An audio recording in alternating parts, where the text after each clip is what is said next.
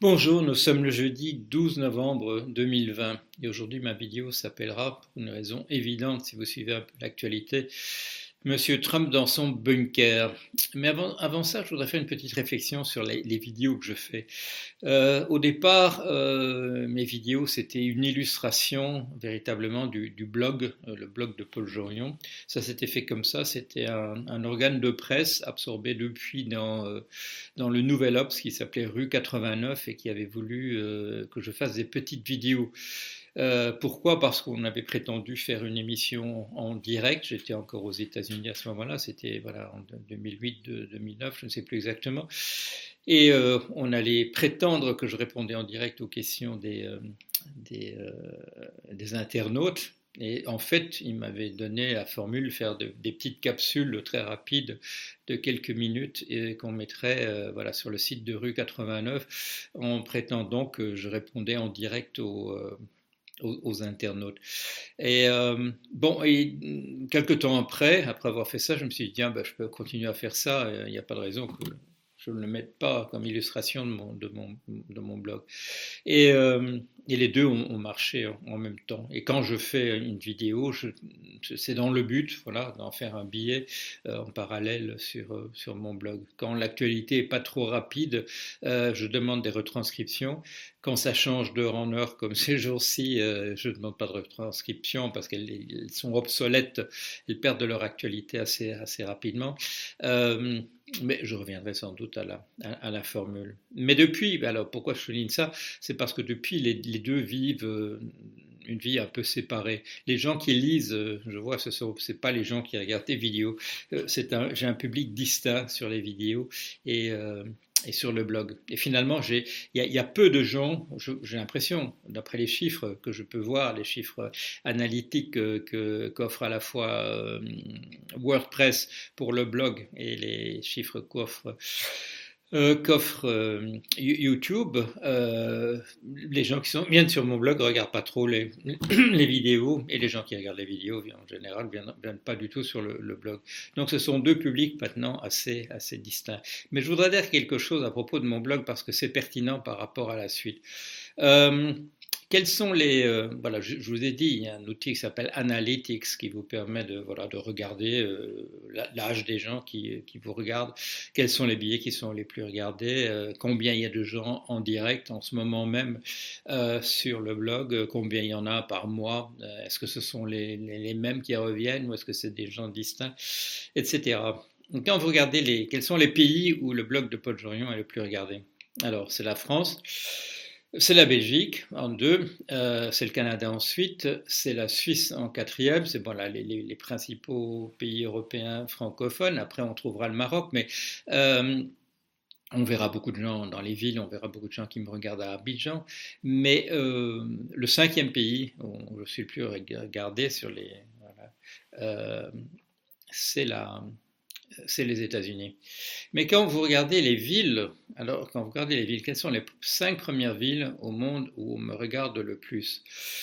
Alors la première c'est Paris, la deuxième c'est Lyon, la troisième c'est Pékin, la quatrième c'est Bruxelles et euh, la cinquième c'est Bordeaux. Voilà. Alors, euh, est-ce qu'il n'y a pas une anomalie là? Il y a une anomalie. Et quand on regarde la, la carte et qu'on regarde les villes, les villes où, je suis regardé, on, on, voit Bruxelles, Lyon, Bordeaux, euh, des choses, je dirais, d'ordre logique, mais en deux, en deux, il y a effectivement Pékin. Euh, Qu'est-ce que ça veut dire? Je n'en sais rien. Je sais, je sais une chose, c'est que euh, c'est qu'un de mes livres a été traduit en chinois. Par la suite, je n'ai pas su grand-chose de, de, ce qui s'était passé de ce livre. On m'a dit euh, c'est probablement qu'il a été euh, a été traduit effectivement parce que j'ai eu des con confirmations de la part du traducteur, de la part de l'éditeur, mais qu'il est probablement en circulation réduite. Peut-être, euh, il circule peut-être simplement parmi les membres du, du Parti communiste. Euh, mais le fait est, euh, et là je ne crois pas que, que les, des outils qui sont de simples euh, outils de collecte de données se trompent, la troisième ville où, mon blog est le plus lu, euh, c'est probablement Pékin. Et là, j'en tire, euh, moi j'en tire quand même une conséquence, euh, c'est la manière dont je rends compte de, l'actualité. Alors on pourrait dire il y a, il y a un biais évident en faveur de, en faveur de la Chine dans votre, dans votre blog ou dans vos vidéos.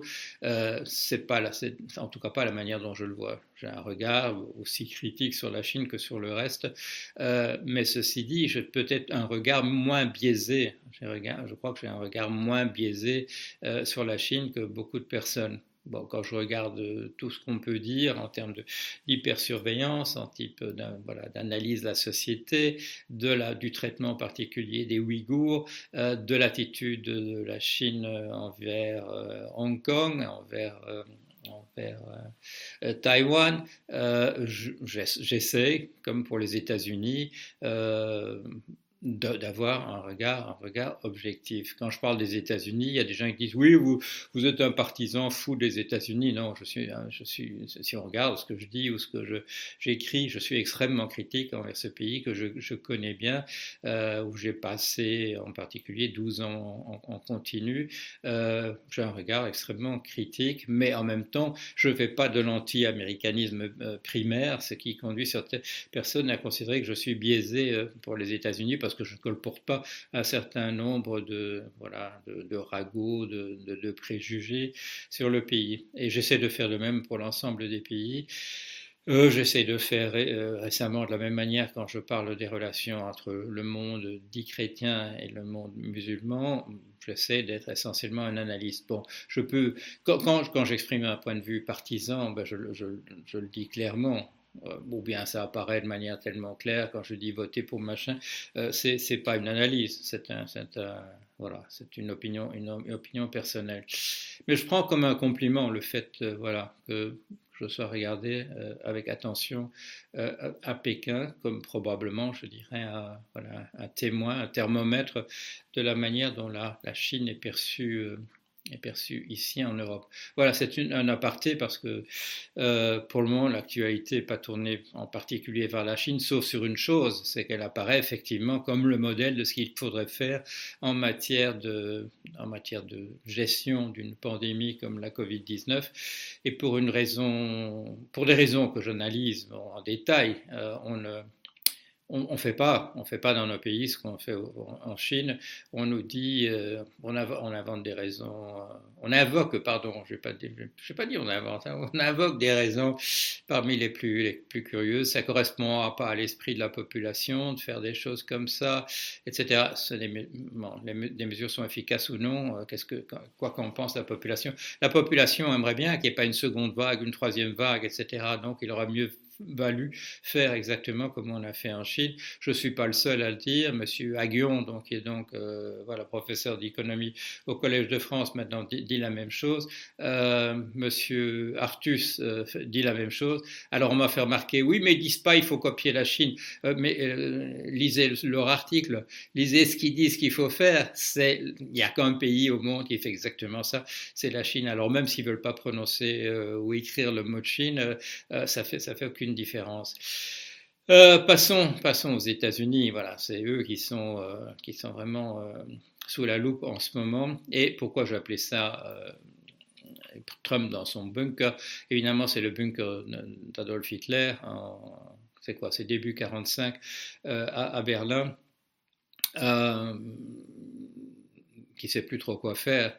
Euh, on n'était pas là, mais on a des témoignages, on a des témoignages qui étaient là. Il y a cet excellent film qui a été fait euh, avec, euh, j'oublie toujours le nom du metteur en scène, mais je l'indiquerai en dessous, et avec Bruno Gans dans le rôle, une incarnation absolument extraordinaire par Bruno Gans du, de, Hitler et donc qui attend, voilà, qui, réfléchit devant son dernier carré, qui invoque un peu n'importe quoi. Il est, au bord de la, du basculement dans la folie. Et il compte en particulier énormément sur le docteur, sur le pardon, sur le général von Steiner, dont il attend une une offensive venant du nord pour, voilà, pour faire sauter les, les, les taux des, des, troupes soviétiques. Et on lui dit, mais furent avec beaucoup d'hésitation. général von Stein rentre à la maison, il n'a il pas pu réunir les troupes en question. Et qu'est-ce que c'est que les troupes en question pour, pour, Trump Évidemment, c'est les euh, contestations des résultats euh, sur le terrain. Où est-ce qu'on en est dans, euh, le vote populaire, c'est-à-dire le suffrage universel et dans le vote par les, grands électeurs, dans ce système à, plusieurs étages aux États-Unis du point de vue du vote populaire, du suffrage universel, il y a un différentiel de maintenant de 5 millions de voix entre entre euh, Biden et Trump. Et pour ceux qui euh, hésiteraient encore, euh, il y a 5 millions de voix de plus pour Biden. Et voilà, l'écart entre Biden et Trump, c'est bien 5, 5, millions de voix. Alors, par comparaison, qu'est-ce que c'était aller en 2016 avec Madame Clinton? Madame Clinton l'a emporté au suffrage universel. monsieur, monsieur Trump, qui n'accepte pas la moindre critique, a prétendu mordicus pendant quatre années que c'était lui qui avait eu davantage de voix. C'est pas vrai. Euh, l'écart était de 2,9 millions, 2,9 millions. Et maintenant, on est à 5 millions, on n'est pas encore au double, mais enfin, on se rapproche parce que le, les décomptes continuent. Euh, avec euh, un écart de voilà de l'ordre de 3 millions, il était encore possible dans ce système à deux étages que celui qui l'emporte de 3 millions perde dans le vote en raison du système des grands électeurs. À 5 millions, ça paraît impossible. À 5 millions, voilà, il y a 5 millions d'écart. Euh, d'ailleurs, tout le monde gueulerait en disant, écoutez, non, il y a 5 millions de personnes de plus qui ont voté pour un candidat et c'est l'autre qui, euh, qui passe. il y aura d'ailleurs des réflexions maintenant sur ce système complètement déséquilibré. Pourquoi? Je vous l'ai réexpliqué. C'est parce que on ne veut pas dans un pays euh, qui, est, composé à la fois donc d'États essentiellement ruraux, euh, euh, de, où il y, a, peu de monde et euh, des États qui sont des États essentiellement côtiers où il y a énormément de monde. On n'a pas voulu trop, euh, trop défavoriser euh, les États qui ont simplement de la surface et pas beaucoup de gens. Dans le vote au suffrage universel, leur vote, le, vote des gens de ces États disparaîtrait complètement. Voilà, il serait, le vote du Montana serait celui d'un quartier de, New York et donc voilà, on n'a pas voulu faire, comme ça. donc il est possible même, même avec, euh, comme ça a été le cas pour Hillary Clinton, d'avoir 2,9 millions de voix supplémentaires et, pourtant de ne pas être déclaré euh, gagnant. Maintenant, on est à 5, 5, millions. Au niveau des grands électeurs, la situation est exactement à l'inverse de celle de, euh, de, celle de, 2016. je crois que Trump avait, avait 305 sièges de grands électeurs, et si j'ai bon souvenir, c'était de l'ordre de 215 pour, euh, pour Hillary Clinton. Maintenant, on les chiffres sont, sont, inverses. Euh, si je mets entre parenthèses les contestations d'arrière-garde qui ont encore lieu, on a, on a 306 euh, voix de grands électeurs pour, pour Biden et on a 229 voix pour, pour, euh, Trump. Alors, ce n'est pas le décompte que vous voyez officiellement. Le décompte que vous voyez officiellement, c'est 279 euh, pour euh, Biden et 215 pour, pour Trump. Pourquoi? C'est parce qu'il y a des choses voilà, qu'on continue, à, qu'on continue à, compter, il y a des choses qui sont contestées. Mais le fait est qu'avec 279, monsieur, monsieur Biden l'a emporté. Pourquoi est-ce qu'il l'a emporté? C'est parce que la barre est à 270 et il, a, il en a déjà 9 de plus. Alors les gens qui contestent qui contestent les, votes euh, disent oui, mais enfin bon, regardez 279, euh, euh, s'ils pouvaient récupérer les 9 voix supplémentaires, euh, eh bien, il, voilà, il, il pourrait l'emporter. Non, parce que c'est pas du tout comme ça que ça marche. parce que de fait, de fait, dans les chiffres, les chiffres qu'on a, je dirais, en filigrane et qui attendent simplement d'être confirmés, c'est 306 contre 229 différence entre 306 et 270, 36.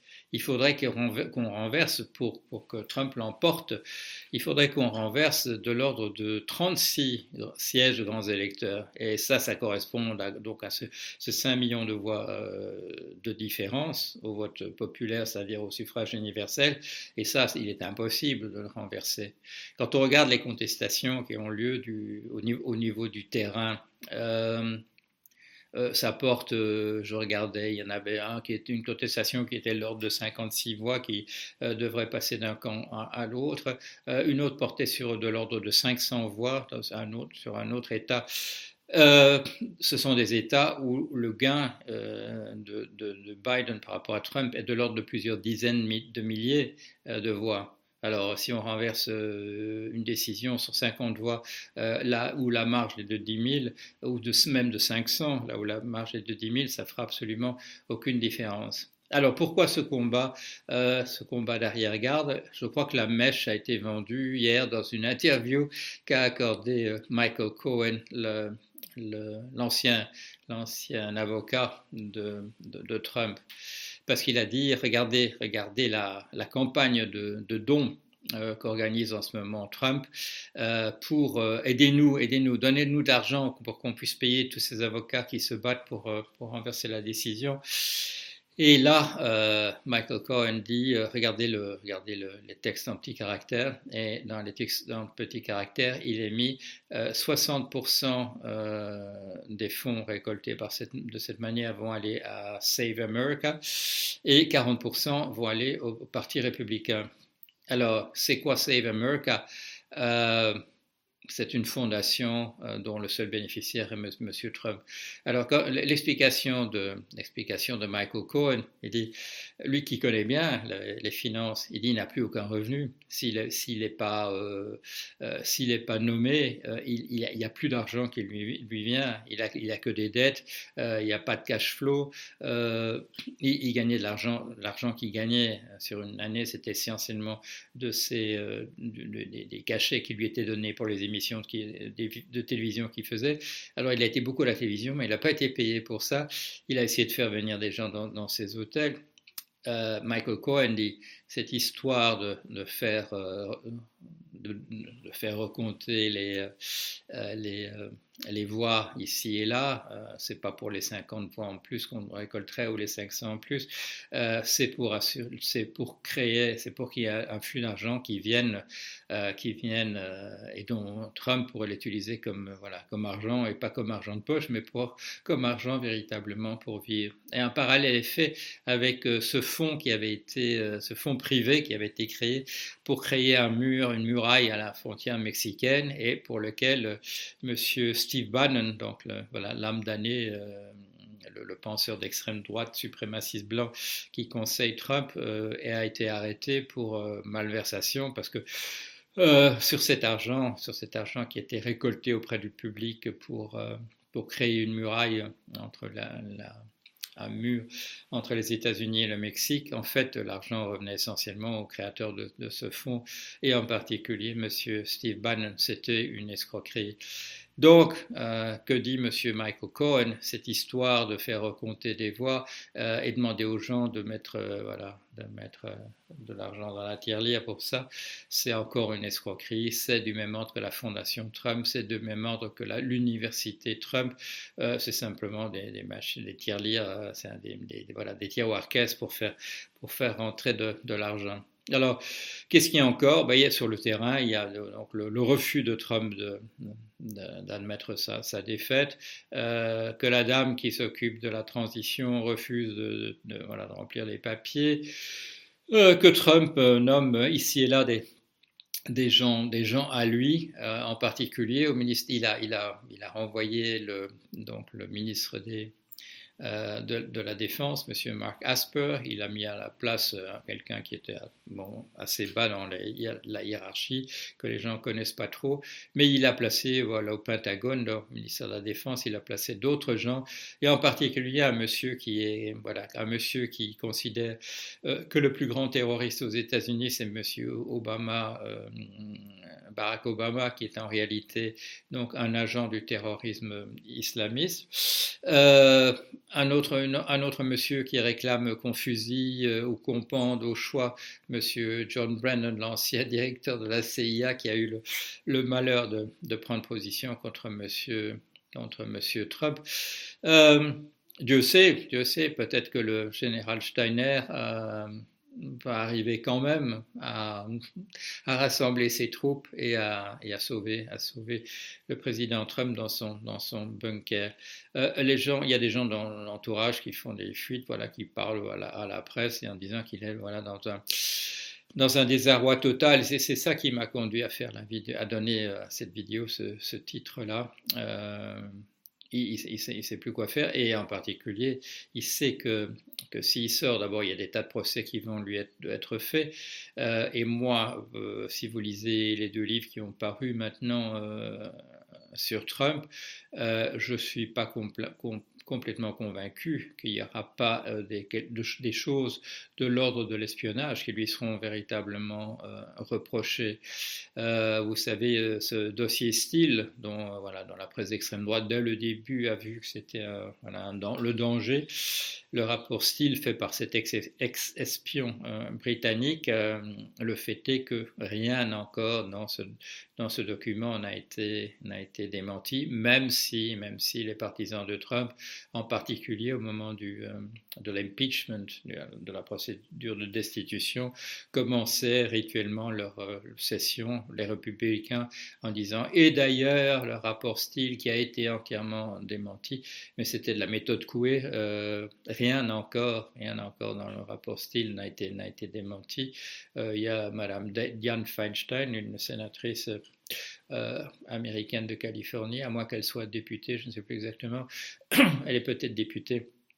Euh, qui l'a rappelé il n'y a pas tellement longtemps, euh, rien encore dans ce dossier n'a été démenti. Et donc, ça voudrait dire que il est bien possible, il est bien possible que voilà que les liens entre M. Trump et la Russie soient plus profonds que simplement une sympathie personnelle de M. Trump pour M. Poutine.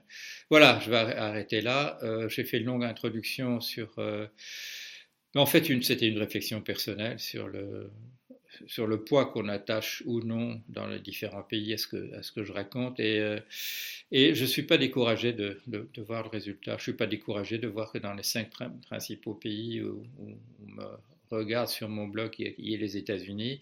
Euh, et, euh, et, aussi que, voilà, que la troisième ville au monde, on, on regarde ce que je dis soit, soit Pékin. Voilà, allez, à bientôt.